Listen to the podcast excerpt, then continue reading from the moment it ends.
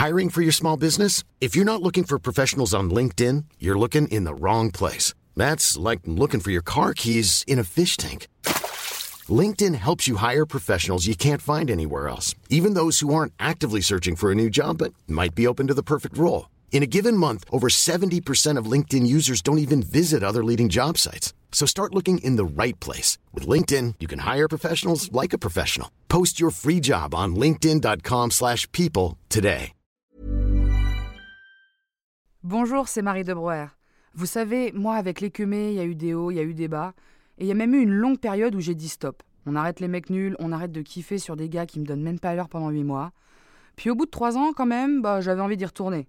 Ni une ni deux, je retélécharge Tinder, je match avec un petit mec trop mignon avec des longs cheveux. On se date une fois, franchement j'étais tellement stressée, j'ai cru que j'allais tourner de l'œil. Puis après quelques verres, bah c'était reparti. J'ai remis une pièce dans la machine du dating et du cul. Et c'est ça que je kiffe avec Tinder. Ça m'a permis de dépasser mon angoisse et de rencontrer des mecs euh, qui avaient envie des mêmes relations que moi. Et je vous raconte ça parce que cet épisode est réalisé en partenariat avec Tinder, l'appli sans laquelle je serais sûrement restée dans ma période d'abstinence. Alors merci Tinder de nous accompagner et c'est parti pour Comment tu dates. Séduire, draguer, rencontrer, dater. Bref, pécho. Pour Marie de Broer, une femme drôle et charismatique, c'est pas facile. La dernière fois qu'elle a roulé une galoche, Jacques Chirac était encore vivant. Alors, elle va papoter avec des gens, en tête à tête, qui, comme elle, galèrent parfois à pécho. Bienvenue dans Comment tu dates. Salut Émile Salut Ça va? Ça va et toi? Merci beaucoup d'être là. Avec grand plaisir. Alors, l'épisode s'appelle Comment tu dates quand t'es rabbin, mais faut que je sois tout à fait honnête, t'es pas encore tout à fait rabbin, c'est ça? Exactement, c'est ça. J'en ai encore pour un an de formation, Ok, mais on lance notre communauté avec ma femme. ok. Et donc, techniquement, je serai dans quelques semaines rabbin de communauté, même si pas encore diplômé. Ok, ça marche. Euh, et tu peux, tu- depuis quand tu sais que tu veux être rabbin? Eh bien, c'est c'est avec ma femme, en fait, qu'on a décidé, euh, qu'on a Ah ouais? décidé ça. C'est assez drôle parce qu'elle m'a dit... J'étais en train de faire euh, des études de droit. Elle m'a dit, mais le droit, je vois que tu kiffes pas vraiment. Et que quand tu as du temps libre, tu es plus dans euh, les matières religieuses, etc. Tu devrais être rabbin. Et donc, je lui ai dit un petit peu en blaguant Ah, toi, tu devrais être rabbin.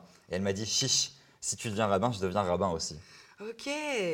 Ah ouais, c'était vraiment euh, tous les deux, quoi. Voilà. Et apparemment, euh, t'as, hum, enfin, votre rencontre, elle est, elle- tu m'as pas dit, mais apparemment, elle a quelque chose de spécial, elle est chouette. Oui, j'ai une petite ane- c'est une petite anecdote qu'on a l'habitude de, de- de Ah, raconter. J'adore les anecdotes. Ah oui. Déjà, un petit peu cliché, on s'est rencontrés à la synagogue. Ok. Et euh, je voulais l'aborder, mais euh, j'ai pas eu le temps parce qu'elle discutait avec quelqu'un. Je devais aller manger chez le rabbin avec mon père. Donc j'étais un petit peu déçu. Je me dis, bon, c'est pas grave, ce sera pour une autre fois. Et au moment où on sort, le rabbin se tourne vers elle, lui parle. Et il me dit, ah bah tiens, Emile, je te présente ma nièce, elle va manger avec nous ce soir. Donc dans ma tête, gros jackpot. Yes, yes. je me dis. Donc euh, voilà, ça, ça a très bien matché. On a parlé un petit peu. J'ai réussi à avoir son numéro quelques jours plus tard via sa tante. Et en fait, on a SMS pendant euh, 10 jours à la suite. Ok. Et euh, on a fait un date, deux dates, et le troisième date, on s'est fiancés. Ah ouais, ok. Voilà. Ok, alors. Trois dates pour se fiancer, incroyable. Exactement, donc c'est vraiment bien dans le thème, c'est pour ça Bah que oui. j'ai pensé à cette anecdote. Clairement. Et ça se passait comment les dates? C'était quel genre de, de date? De... Alors, vraiment relativement euh, classique, hein, Ouais. euh, petit resto, euh, balade dans Paris. vraiment, je suis pas, pas très original apparemment. Mais du coup, euh, euh, c'est important, justement, les fiançailles, le mariage dans le judaïsme? Oui, l'idée dans le judaïsme, c'est vraiment, enfin, je parle en, en- en mon nom, hein, Ouais, mais euh, l'idée dans, dans le judaïsme, en tout cas orthodoxe, c'est, c'est qu'une relation, alors euh, pour qu'elle ait de la, la valeur, il faut qu'elle soit euh, sanctifiée Ouais. dans le cadre du mariage, en tout cas qu'il y ait un projet de construction, de foyer, euh, de, de stabilité. Bah, Est-ce que tu peux juste expliquer, ça veut dire quoi, euh, le orthodoxe moderne? Alors, il y a plusieurs courants dans le judaïsme. Aujourd'hui, les courants qui sont les plus représentés en France, c'est d'un côté le courant libéral Ouais. et de l'autre côté le courant orthodoxe. Le courant euh, orthodoxe, c'est généralement ceux que tu peux voir dans la rue avec le chapeau, la chemise blanche, la, la barbe, euh, ceux qui sont le- les plus voyants, mais pas que ça, c'est-à-dire euh, les ju- juifs qui portent la kippa dans la rue généralement, même sans tout l'attirail, sont en général orthodoxes. Ouais. Et c'est un courant qui est dans la rigueur, c'est-à-dire qui, est, qui, a une, qui porte une importance très importante à la pratique rigoureuse des commandements. C'est-à-dire que dans l'idée, vraiment théoriquement, la loi, elle est obligatoire et on doit la faire du mieux qu'on peut. Encore une fois, théoriquement, dans le sens où on ne va Mm. pas aller euh, euh, chez les gens regarder ce qu'ils font, mais l'idée c'est que en, en théorie, individuellement, on considère la loi comme obligatoire. Alors que dans le judaïsme libéral, eh bien, la loi elle est plutôt consultative, c'est-à-dire que ce sont des éléments de sens dans lesquels tu peux piocher des choses qui te, qui te plaisent, mais il n'y a pas d'obligation générale théorique. Et donc ma femme et moi, on est dans le courant orthodoxe, dans le sens où on considère toujours que la loi, elle est obligatoire et moderne. Moderne, oui, c'est ça. Parce que euh, cette loi-là, on pense qu'elle peut quand même évoluer à un certain stade et qu'elle peut prendre en compte certaines avancées du monde moderne, certaines valeurs qu'on considère comme positives. Ça ne veut pas dire qu'on prend tout euh, en bloc, ça veut juste dire qu'on va avoir un regard bienveillant sur les problématiques actuelles et notamment la place de la femme dans la religion qui est vraiment un des, des grands euh, chevals de bataille. Et on va se dire, ah bah tiens, c'est intéressant, il y a des valeurs aujourd'hui qui sont des valeurs du monde moderne. Est-ce que ces valeurs-là peuvent rentrer dans le cadre de notre tradition? Est-ce que la tradition, elle dit déjà quelque chose sur ça? Est-ce qu'elle pourrait permettre, il y aurait des portes d'ouverture pour les intégrer sans trahir Ouais. l'esprit en fait de la religion? Ok, merci beaucoup pour ces explications nécessaires. Avec grand plaisir. J'en reviens euh, au dating et tout ça. Euh, du coup, euh, trois dates, fiançailles. Ça s'est passé comment les Ouais, fiançailles c'est vrai que c'est pas classique hein, en général. Bah ouais.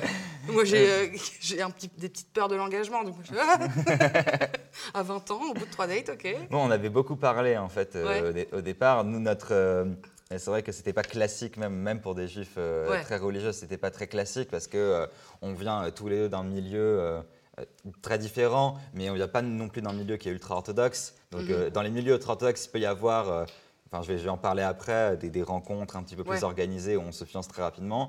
Nous, c'était pas très, c'était pas prévu. Euh, c'était, ça s'est passé comme une blague en fait au départ, un petit peu Ah. comme le, le rabbinat, c'est-à-dire que euh, je lui ai dit au bout de trois dates, euh, bon, j'ai compris qu'on est ensemble, mais c'est quoi le, le statut de notre relation? Ok. Est-ce qu'on est, c'est quoi en couple tout? Je sais pas vraiment ce qu'on, ce qu'on est parce qu'on avait beaucoup parlé, on savait qu'on voulait s'engager dans l'idée, Ouais. mais on n'avait pas, euh, voilà, on n'avait pas posé de, de règlement intérieur. Ok. Et elle m'a dit, en blaguant à moitié, bah je sais pas, t'as qu'à appeler tes parents pour leur dire qu'on est fiancés. Et moi je me suis dit, ah mais elle sait ce qu'elle veut. et Ah, donc c'est bien. je l'ai fait, trop bien. que je l'ai pris à moitié au sérieux. Donc pareil, j'ai sorti mon téléphone et je la vois toute paniquée. en train de dire, mais non Trop tôt, trop Et tôt. voilà, c'est ça. Et je lui ai dit, bah non, mais c'est ce que tu veux. Alors je le fais et je l'ai fait devant elle. Elle m'a pas Ah, stoppé non plus. Et donc elle a trouvé ça très drôle. Elle a fait de même avec sa famille après. Et on s'est mariés six mois plus tard. C'est trop mignon, j'adore. C'est trop trop mignon. Et oui, tu disais euh, qu'il y avait. euh, je pense que tu voulais parler du Chidour, c'est ça? Exactement. Qu'est-ce que c'est? Alors, le donc c'est ce qu'on appelle un peu grossièrement, euh, on va dire, rencontre arrangée, mais c'est un petit peu plus euh, complexe que ça. Dans le judaïsme orthodoxe traditionnel, Mhm. les hommes et les femmes, eh bien, peuvent être même séparés, euh, selon l'orthodoxie, l'ultra-orthodoxie, etc., très très tôt. C'est-à-dire pas dans la même école, euh, pas même les mêmes récréations s'ils sont dans la Mhm. même école. Euh, Il n'y a pas vraiment de point de contact. C'est-à-dire, nous, on a l'habitude, on a un petit peu, voilà, moi j'étais euh, j'étais aussi à l'école euh, euh, publique, Ouais. etc. Donc on a l'habitude du contact entre les, les différents sexes, mais euh, le- les juifs ultra-orthodoxes, eh bien, dès le départ, vont se séparer, des fois même dès 3 ans. Ok. Oui. Et donc, comment on fait pour rencontrer des filles pour se marier si on n'a jamais aucun point de rencontre? Et c'est à ce moment-là que. euh, Et c'est à ce moment-là que intervient le shidour, ce qu'on appelle une rencontre arrangée. C'est-à-dire qu'il y a quelqu'un qui te connaît très bien et qui te dit Ah bah tiens, euh, j'ai euh, l'ami de ma femme, j'ai ma belle sœur qui cherche quelqu'un euh, pour se marier. Euh, je pense que vous allez bien correspondre. Est-ce que ça te dit que j'organise une rencontre? Donc il y a un entremetteur Mhm. qui se met là et qui te dit je vous donne euh, rendez-vous tous les deux à ce café-là, et puis après vous gérez.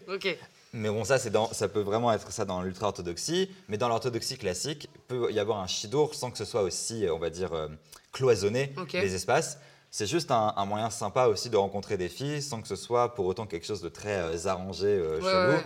C'est juste des gens qui te connaissent bien, qui te disent Bah, tu sais, je connais, j'ai une en pote. euh, c'est- euh, oui, c'est et ça. euh, Est-ce que ça vous chauffe que je vous mette en contact Ouais, Mais, c'est ça, exactement. Mais c'est un petit peu plus, comment dire, c'est un petit peu plus facile du coup dans le, au sein de la communauté puisque finalement on te propose des, Oui, des, oui. des filles à rencontrer, etc.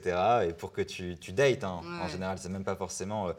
Euh, euh, c'est des personnes qui peuvent chercher dans l'idée un engagement, un mariage, mais selon le milieu, c'est pas du tout obligé qu'au bout de trois rendez-vous, tu dois décider si vous Ouais, vous c'est mariez le lendemain ou pas. Un peu, du coup, en plus, on peut, peut faire plusieurs. Oui, euh, après c'est eux qui gèrent dans tous les cas. Ouais, ouais. Encore une fois, ça dépend du milieu. C'est-à-dire, plus on va dans un milieu rigoureux, orthodoxe, euh, classique, plus va y avoir c'est l'entremetteur qui va vraiment jouer le rôle. Ils vont pas être en contact hors de, de Mm. ces rendez-vous arrangés. Et plus on se décale un petit peu vers une forme, euh, d'un milieu un peu plus ouvert et un peu plus décloisonné, plus tranquille. Plus c'est ceux qui se rencontrent, qui gèrent une fois qu'ils ont eu la mise en contact. Ok. Et euh, euh, je, je suppose qu'il doit y avoir un peu des préjugés là-dessus. Euh, Les gens pensent que c'est comme le mariage arrangé, quoi. Vous Exactement. rencontrez le jour du mariage. C'est ça, euh, et t'as vu que j'ai fait attention à essayer de ouais. bien présenter. Bah, franchement, j'ai tout bien. C'est ça, parce que oui, on me dit ah ouais le mariage arrangé, donc en fait c'est les parents qui se rencontrent euh, Ouais. et entre et voilà ils t'échangent contre trois chameaux et ça y est c'est fait. Ouais, Mais non euh. effectivement c'est pas le cas. Alors malheureusement hein, comme dans, dans des milieux euh, les- tous les milieux un peu euh, ultra fermés etc. Ça peut arriver et euh, ça crée des mariages qui sont pas très heureux effectivement. Mais euh, voilà dans le milieu euh, Ouais. traditionnel français orthodoxe un petit peu classique, j'ai jamais rencontré des personnes qui sont euh, qui ont été forcées de se marier.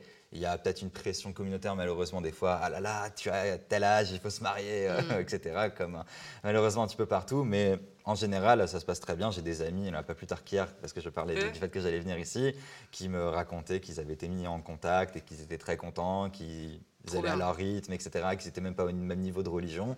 Donc Ouais. euh, voilà, il y a des, euh, y a des beaux couples qui peuvent se former euh, grâce à ça. Et c'est ouais, c'est commun quand même comme pratique encore ou c'est Ah oui, très commun. Ouais. Très très commun. Dans le milieu traditionnel euh, orthodoxe, très commun. Voilà, c'est des milieux qui sont pas dans l'ultra-orthodoxie, qui sont vraiment juste assez, euh, assez classiques pour que ça puisse se faire, que ce soit quelque chose de normal, mais assez décloisonné pour que ce soit tranquille et qu'après ils peuvent gérer à leur rythme. Et du coup, donc euh, vous êtes marié à 20 ans, c'est ça? Exactement. Vous avez le même âge ou pas? Ouais, à trois mois après. Ok. Euh, 20 ans, moi je peux évidemment pas m'empêcher de me dire c'est jeune. Ouais, c'est très jeune. Comment t'as su que c'était avec elle que tu voulais faire ta vie Bah, en on fait? sait jamais en fait. Ouais. On ne sait pas. Encore aujourd'hui, on ne sait pas. Dans le sens où pour moi, l'idée, c'est l'engagement, c'est vraiment une décision euh, active. Et euh, c'est, euh, je, il n'y a pas de portes qui se sont fermées. C'est-à-dire quand on voit un red flag, Ouais. alors là, on se dit oula, stop.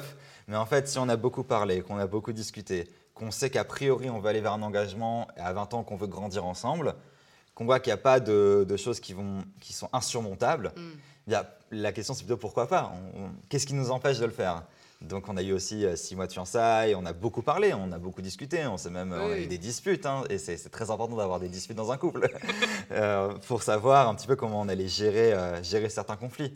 Mais l'idée quand on se marie tôt, moi je- j'encourage, bon, bien sûr, pas de décision trop hâtive, bien sûr on est peut-être une exception, c'est bien quand ça marche, mais j'encourage en tout cas à s'engager très tôt, même si c'est pas dans, le mariage tout de suite, parce que grandir ensemble, avoir un miroir qui te renvoie aussi à tes propres incohérences, à tes propres défauts, et te forcer à les travailler, je trouve que c'est une expérience vraiment euh, bah, géniale. Et votre rapport à la religion, euh, tous les deux, était la même euh Ah non, pas du non, tout. Pas du tout on avait- alors, on avait tous les deux cette idée qu'on était plutôt, euh, pen- qu'on penchait vers l'orthodoxie, vers une pratique quotidienne des commandements, mais on n'était pas du tout au même niveau sur plein de choses. Sur cachère, par exemple, qu'est-ce que ça veut dire manger cachère? Moi, j'étais à un certain niveau, elle était à un certain autre niveau. Ouais. Et on, on avait des battles, on venait avec nos sources de, de textes juifs en disant Mais regarde, moi j'ai raison, je peux manger ça. Il me disait Mais non, t'as mal lu. Donc voilà, on se faisait des petites batailles, Ouais. on gérait. Et bon, ce qui est bien dans la religion juive, c'est que tout est médié par le texte. Donc euh, voilà, c'était jamais personnel. C'était regarde, là ce texte dit ça, non, moi je l'interprète autrement. Mais du coup, la confrontation se fait jamais euh, au niveau personnel. Donc ça aussi, c'était très intéressant pour nous pour euh, euh, gérer des formes de disputes euh, quasi ritualisées en fait. Ouais. Et du coup, euh, aujourd'hui, vous avez trouvé votre. Enfin, est-ce que vous êtes en. Ouais, alors j'ai dû, j'ai dû moi beaucoup m'adapter. Ok. c'est elle qui gagne. hein. à la fin, ce que femme veut, Dieu le veut, comme on dit. Donc euh, voilà, je me suis beaucoup adapté, mais elle, a, elle a gagné beaucoup des batailles, on va dire. Ok. Et au moment du coup de, de la période de date, c'était c'était c'était comment la séduction? C'était euh, juste c'était simple. euh, Alors, moi, ce que j'en parle justement, je fais un peu le, rabbin avec mes amis et quand je leur, euh, donne un petit peu des conseils, c'est la communication et l'honnêteté. C'est-à-dire que le jeu de séduction, on a des fois l'impression qu'il faut cacher certaines choses, qu'il faut appuyer, qu'il faut appuyer sur d'autres, alors qu'avec Myriam, mon épouse, on était dans, il y a eu un jeu, mais le jeu, il était, euh, Mm. il, il nécessitait pas de cacher certaines parties de, de nos comportements, de nos caractères, qui auraient pu faire que ça matchait pas. C'est Ok. un des premiers messages qu'on s'est envoyé. Elle m'a dit, mais tu sais, euh, moi je suis pas du tout drôle. je, je bois pas, je sors pas, euh, euh, je fume pas. euh, vraiment, je travaille beaucoup, etc. Et moi à l'époque, j'étais un peu plus fêtard. Et je dis à l'inverse, t'inquiète, moi je bois, je sors, c'est pas grave. Bon, maintenant du coup, un peu moins aussi. Mais à l'époque, à 20 ans, euh, voilà, il y avait plein de choses dans notre vie de tous les jours qui auraient pu faire que ça ne matchait pas. Mais en fait, quand on a posé les choses à plat dès le départ, on s'est dit, OK, voici là où on en est, comment on peut faire pour que ça marche bah, finalement, c'est l'honnêteté, la, communi- la communication euh, constante qui permet d'avancer. Trop cool. Et euh, est-ce que tu as déjà. Bah non, je sais que non, je vais poser la question, mais en gros, euh, on travaille avec Tinder. Et euh, est-ce que tu vois un peu l'application Tinder comment Oui, quand même, j'ai quand même des amis. euh, voilà, j'étais en. J'étais j'étais en lycée public, donc je vois très très bien quand même. Ok, alors on va créer ton profil Tinder. Alors, il est pris, mesdames. Mais euh, en gros, on peut mettre une petite biographie, soit euh, beaucoup, soit, un- soit quelques mots. Mhm. Qu'est-ce que tu mettrais dans une biographie Tinder? Ah, ça pour repousser bien tout le monde du coup. Ou alors, pour, euh, pour, pour séduire ta femme. c'est ça pour séduire ma femme. On va dire ah c'est pas mal. Pas mal. Comment je devrais euh, pour recréer la romance? Eh bien, euh, eh bien c'est intéressant parce que je sais pas si je mettrais rabbin en premier. Ok, Voilà, parce que c'est pas forcément au niveau de, voilà, de la séduction, c'était pas forcément ça au début. Quand, on va dire, voilà, si j'avais 20 ans et que je devais faire un profil pour correspondre à séduire à ce que ma femme était euh, Ouais. quand on avait 20 ans, et j'aurais pas, du coup, j'étais pas rabbin, euh, je mettrais, euh, je mettrais, je pense, ah, c'est très intéressant comme, je m'étais pas préparé à ça. Très on intéressant. peut prendre le temps. ouais. je mettrais euh, prêt à grandir avec quelqu'un. Je pense que c'est ça Ah, l'idée. c'est beau, c'est bien. Ça, je pense que c'est une belle, une belle petite phrase. Prêt à Ouais. grandir avec quelqu'un. Trop bien. Du coup, tu as dit que tu étais en lycée euh, public. Est-ce que tu as daté à ce moment-là, genre plus jeune, tu as eu des coups de cœur et, euh, et à quel point euh, ton identité en tant que personne juive, c'était c'était important dans, dans la rencontre?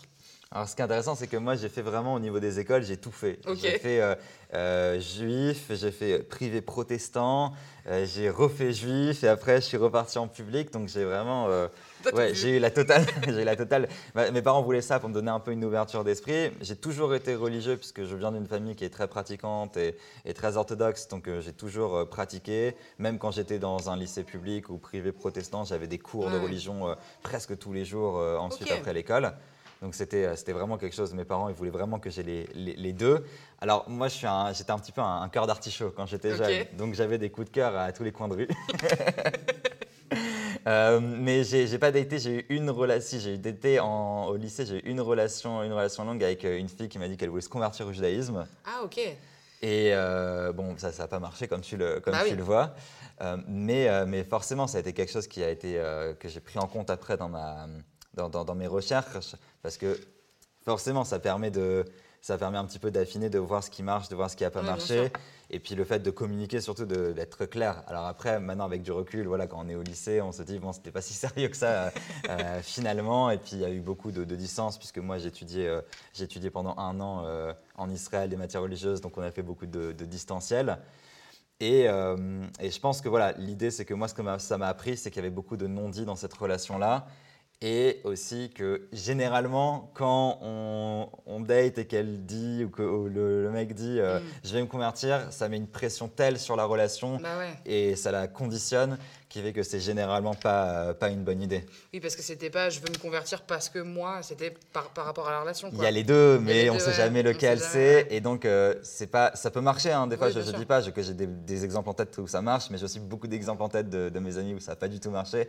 Donc, euh, je pense qu'il faut, euh, il faut, il faut laisser le temps aux choses et bien être capable de séparer les deux quand ça arrive et de dire d'accord, mais alors tu fais ta démarche vraiment tout seul ou toute seule. Et moi, il ne faut pas que je m'en mêle trop au début parce que ça doit être vraiment la, la tienne. Et le Mm. fait de- d'avoir une relation qui est conditionnée, là, je pense que ça fait, euh, du mal. Il y a des non-dits, il n'y a pas assez de communication.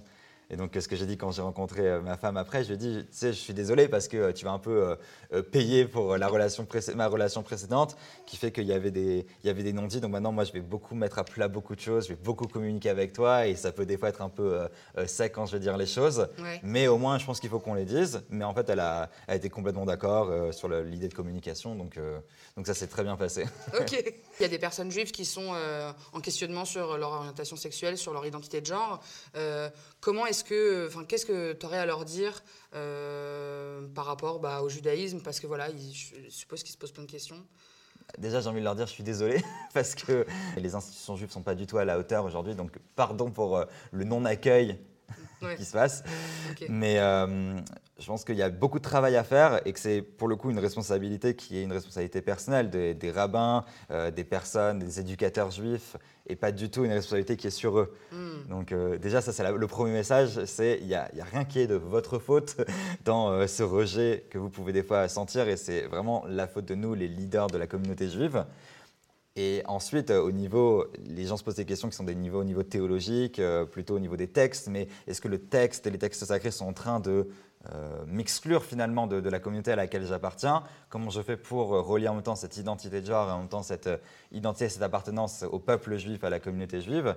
Et je vous dis qu'il y a des réponses. Il y a des réponses, il y a des rabbins, des rabbins même orthodoxes, qui sont en train de, se pencher sur la question, qui ont écrit des choses. Et s'il y a un besoin, si vous avez besoin de, quoi que ce soit, de soit un, déjà vous sentir accueilli, mais aussi de lire des choses qui ont été écrites par des rabbins euh, très sérieux sur la question, n'hésitez pas à m'envoyer un message parce que ça existe. C'est ça, parce que ça existe et il y a euh, cette littérature qui est en train toujours d'être faite. Et euh, nous, ma femme et moi, la communauté avec laquelle on travaille, on va tout faire pour que l'accueil soit le plus ouvert possible.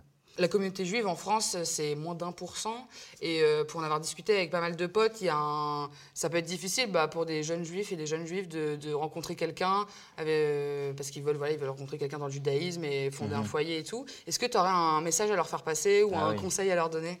Clairement, c'est euh, bah, impliquez-vous dans les, dans les endroits un petit peu communautaires. C'est-à-dire que ce soit il y a beaucoup de groupes qui sont soit des groupes d'études, soit des groupes un petit peu où ils vont se rencontrer pour faire des actions sociales, ou des groupes où vont se rencontrer pour euh, simplement des groupes de lecture, plein de choses différentes, ou simplement faire un foot. Il y a plein de cadres en fait euh, communautaires où quand on s'implique dedans, eh bien c'est à ce moment-là où on fait des rencontres, etc. Euh, eh bien moi aussi j'ai un petit conseil, mais en réalité c'est Daniel qui va donner ce conseil parce que Daniel c'est à toi, viens. ça veut dire quand il y a un doute, il n'y a pas de doute. C'est ça. Et c'est marrant parce que j'étais en train de réfléchir à des conseils à donner. Et donc je demande à Daniel. Et en fait, on avait le même conseil. Euh, c'était quand il y a un doute, il n'y a pas de doute. Bon, après. Comment tu l'interprètes, euh, cette phrase? Bah, s'il y a un doute sur le fait que ça puisse pas marcher, bah, c'est que sûrement ça va pas marcher. Alors après, peut-être que. Ah, je sais pas si, je sais pas si je suis d'accord avec ce conseil, c'est marrant. Je pense que c'est très très bien de, douter, au contraire. J'ai l'impression euh, que justement, il y a des moments de doute dans toutes les relations, des moments de, où ça va même un petit peu plus mal que, que d'autres. Et je pense que c'est à chaque fois, ça va être la communication, le fait d'exprimer ses doutes euh, à deux et d'en parler qui peut permettre de résoudre, euh, mm. résoudre les conflits. Et après, bien sûr, il faut faire une décision, il ne faut pas s'engager dans un endroit où il y a plein plein de, choses qui se qui, qui commencent à, s'accumuler, voilà, à s'empiler, à s'accumuler. mais, euh, mais oui, je pense qu'au départ, il peut y avoir des doutes. Hein. Moi, j'avais des doutes aussi. Ma femme avait des doutes quand on, quand on a commencé à s'engager parce qu'on vient de milieux différents, on est très très différents sur plein de choses. Mais le fait de l'avoir dit, de l'avoir exprimé dès le départ, nous a permis de nous dire, bah oui, c'est normal d'avoir ces doutes, mais il y a beaucoup de chances quand même que ça marche, alors on y va. Eh bien, euh, je suis d'accord aussi, en fait, parce que je donne des conseils, mais souvent je donne le conseil inverse juste après. je dis, ouais, quand il y a un doute, il n'y a pas de doute, et juste après, je dis, mais il faut laisser le bénéfice du doute. On ne sait jamais. eh bien, merci beaucoup. Euh, merci, euh, merci pour cette interview, et à bientôt. Grand plaisir, merci de m'avoir reçu. C'est trop chouette. Hey, it's Danny Pellegrino from Everything Iconic. Ready to upgrade your style game without blowing your budget? Check out Quince. They've got all the good stuff shirts and polos, activewear, and fine leather goods, all at 50 to 80% less than other high end brands. And the best part? They're all about safe, ethical, and responsible manufacturing. Get that luxury vibe without the luxury price tag. Hit up quince.com slash upgrade for free shipping and 365 day returns on your next order. That's quince.com slash upgrade.